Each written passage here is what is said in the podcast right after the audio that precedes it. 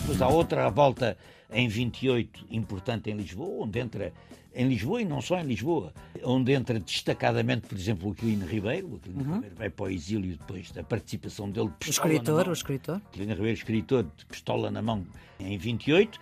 E depois há o ano 31, que é uma espécie do primeiro anos terríveis da ditadura, da ditadura militar, porque há a revolta na Madeira e há a revolta do 26 de agosto de 31 em Lisboa.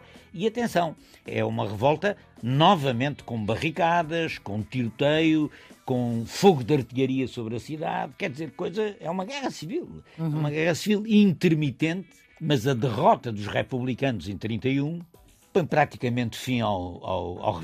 Estamos com o Fernando Rosas, é professor emérito da Universidade de Lisboa, catedrático já jubilado, doutorado em História Económica e Social Contemporânea, sendo, antes disto tudo, licenciado em Direito pela Universidade de Lisboa, é fundador do Bloco de Esquerda, cidadão ativo, resistente e preso na ditadura, foi militante do PCP e do MRPP ainda antes do 25 de Abril, foi o fundador do Instituto de História Contemporânea da Universidade Nova de Lisboa, foi seu presidente durante 20 anos, tem uma vastíssima obra publicada, sobretudo sobre o Estado Novo, mas também sobre a Primeira República. Atualmente leciona uma cadeira de História dos Fascismos da Europa. Professor Fernando Rosas, muito obrigada por ter aceitado é este convite do Serviço Público Bloco de Notas, que ajuda quem tem exames este ano e está nos últimos anos do secundário, mas também quem se interessa por saber mais. E hoje vamos querer continuar a saber mais. Professor Fernando Rosas, tínhamos ficado na nossa última conversa ainda na Revolução do 28 de Maio. Do golpe uh, militar. Do golpe, é militar. golpe militar. Podemos já começar por aí. Porquê é que é golpe militar é um e novo? tipicamente militar. militar. É uma movimentação de tropas que tomam o poder em Lisboa e, e noutros pontos do país e instaura uma ditadura militar. Quer dizer, a ditadura militar ainda não é o Estado Novo. Uhum. Essa diferença é importante. É importante, sim. É? A ditadura militar agrupa um conjunto de forças civis e militares que está contra o que eles chamavam a ditadura do Partido Democrático, do Partido Republicano. É?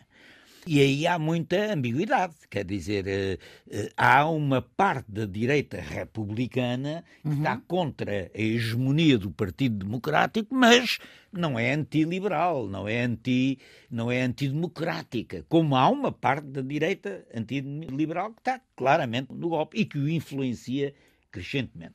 A ditadura militar dura de 1926 até 1933. Até a Constituição, não é? Um plebiscito constitucional e se aprova a primeira Constituição do Estado Novo, a primeira e única uhum. Constituição do Estado Novo, que é a Constituição de 1933.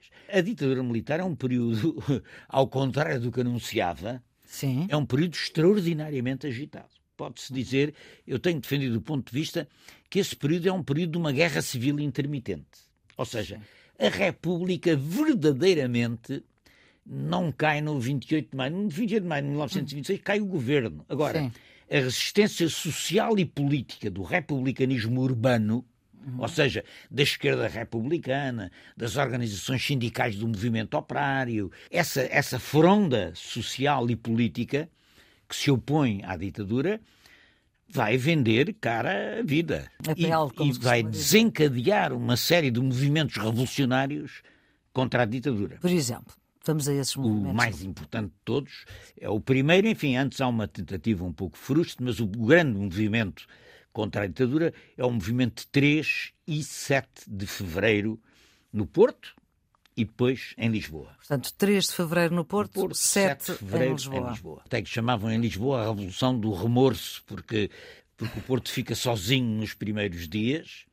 Lisboa demorou. Porque a ditadura faz uma grande limpeza nas chefias militares aqui em Lisboa e, portanto... Ou seja, limpeza... Ou seja, saneia os saneia. oficiais uhum. republicanos. No, no, Norte não é bem assim uhum. e no Norte eles saem à rua e têm um grande apoio popular, barricam-se. Quer dizer, estamos a falar de uma guerra civil autêntica, uhum. porque, uhum. atenção, barricadas nas ruas, bombardeamentos de artilharia do outro lado do Rio Douro sobre a cidade do, do Porto, Porto, cargas de cavalaria pela ponte de fora, metralhadoras a fazer fogo contra as cargas de cavalaria. Quer dizer, no Porto a revolução é esmagada depois de uma luta Aí duríssima. revolução. E aí uma revolução, uma revolução republicana que junta alguma tropa republicana dissidente, ainda havia muitos oficiais republicanos de baixa patente. Não, é?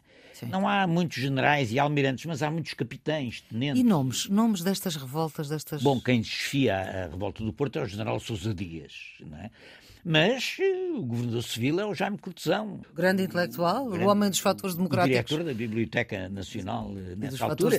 Sendo nessa altura a Biblioteca Nacional uma instituição com um peso cultural muito grande, o Raul Proença, que é o, o homem que escreve os comunicados da Revolução de, de Fevereiro e que vem a Lisboa, aliás, de barco, vem a Lisboa tentar. É pouco falar dessa Revolução de Fevereiro. É pouco...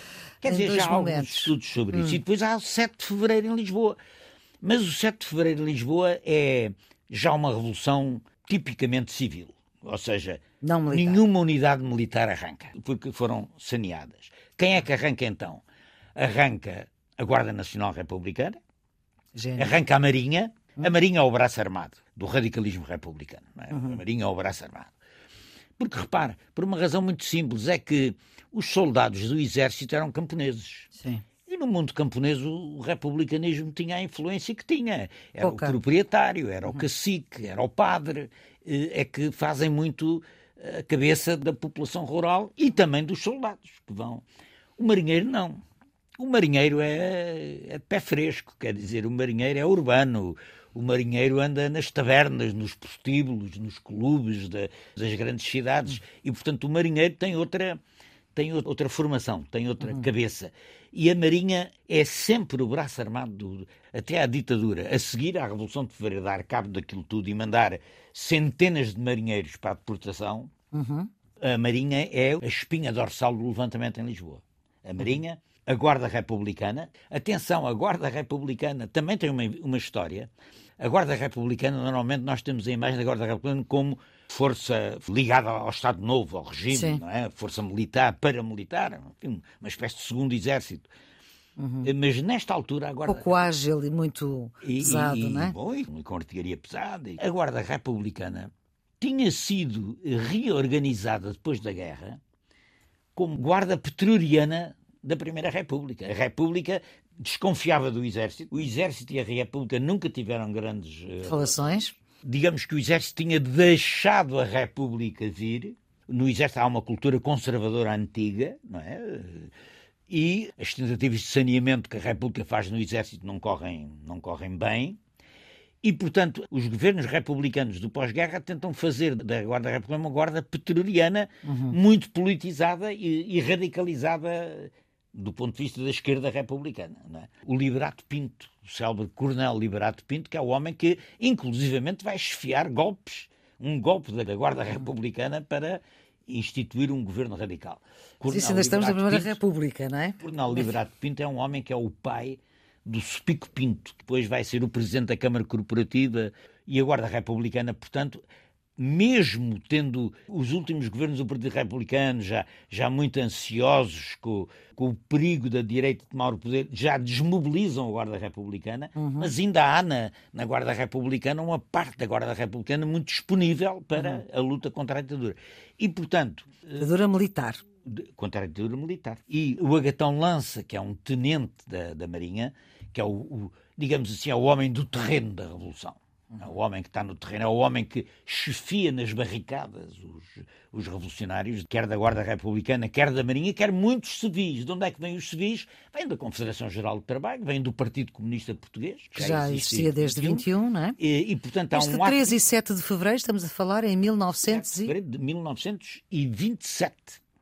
Pois. 3 e 7 de fevereiro de 27 é a primeira grande revolução, porque é em Lisboa, uhum. é no Porto, mete muitas centenas de pessoas na rua, é uma guerra uhum. civil, uhum. é, é, o primeiro grande ato revolucionário daquilo a que na historiografia se tem chamado, e na época também chamava o reviralho, reviraísmo, que são uma sucessão de revoltas contra a ditadura. Depois há outra revolta em 28, importante em Lisboa, onde entra em Lisboa e não só em Lisboa, onde entra destacadamente, por exemplo, o Aquilino Ribeiro, que vai para o exílio depois da participação dele. O escritor, o escritor. Aquilino Ribeiro, escritor de pistola na mão em 28, e depois há o ano 31, que é uma espécie do primeiro anos terríveis da, da ditadura, da ditadura militar, porque há a revolta na Madeira e há a revolta do 26 de agosto de 31 em Lisboa. E atenção, é uma revolta novamente com barricadas, com tiroteio, com fogo de artilharia sobre a cidade. Quer dizer, coisa é uma guerra civil, uhum. uma guerra civil intermitente, mas a derrota dos republicanos em 31 põe praticamente fim ao, ao reviralho. Ou seja, não é só a ditadura militar que ganha. Uhum. É porque cada derrota dessa fronda popular que abarca republicanos radicais e movimentos eh, sindicais, etc., digamos assim, da esquerda republicana, cada derrota é um passo adiante da direita antiliberal dentro da ditadura. Ou seja, a ditadura, no período que vai entre 26 e 33, tem uma frente externa uhum. contra os reviranguistas, ou seja, a guerra civil contra os reviranguistas, mas tem uma frente interna, uhum. que é a disputa dentro da ditadura entre uma direita republicana que quer uma Democrática. pelo menos quer uma ditadura liberal, uhum. democrática eu não, é muito. não lhe chamaria, Sim, uma ditadura liberal uhum. e legalizada, com uma espécie de grande partido da situação e uma espécie de grande partido da oposição, uma coisa à inglesa, como eles diziam, é? Sim. E outra, e outra direita... direita que quer a Revolução Nacional, a chamada Revolução Nacional, ou seja, uma direita onde o Salazar cresce progressivamente de importância ao longo destes anos, sob o pretexto de ser o mago das finanças. Porque, como compreende, com este clima, a ditadura militar gasta Milhões. rios de dinheiro, ou seja, o equilíbrio orçamental, onde é que ele vai? Exato. E o Salazar surge como um homem que está disponível e sabe o caminho, o mago das finanças, como lhe uhum. chamavam, está disponível para equilibrar o orçamento. É dessa história que vamos continuar a falar no próximo episódio do Serviço Público Bloco Notas. Professor Fernando Rosas, muito obrigada por ajudar a quem tem exames no secundário, mas também quem quer saber mais. A produção é de Ana Fernandes, a gravação de Jorge Almeida, a edição de Maria Flor Poderoso. Tenham um bom dia.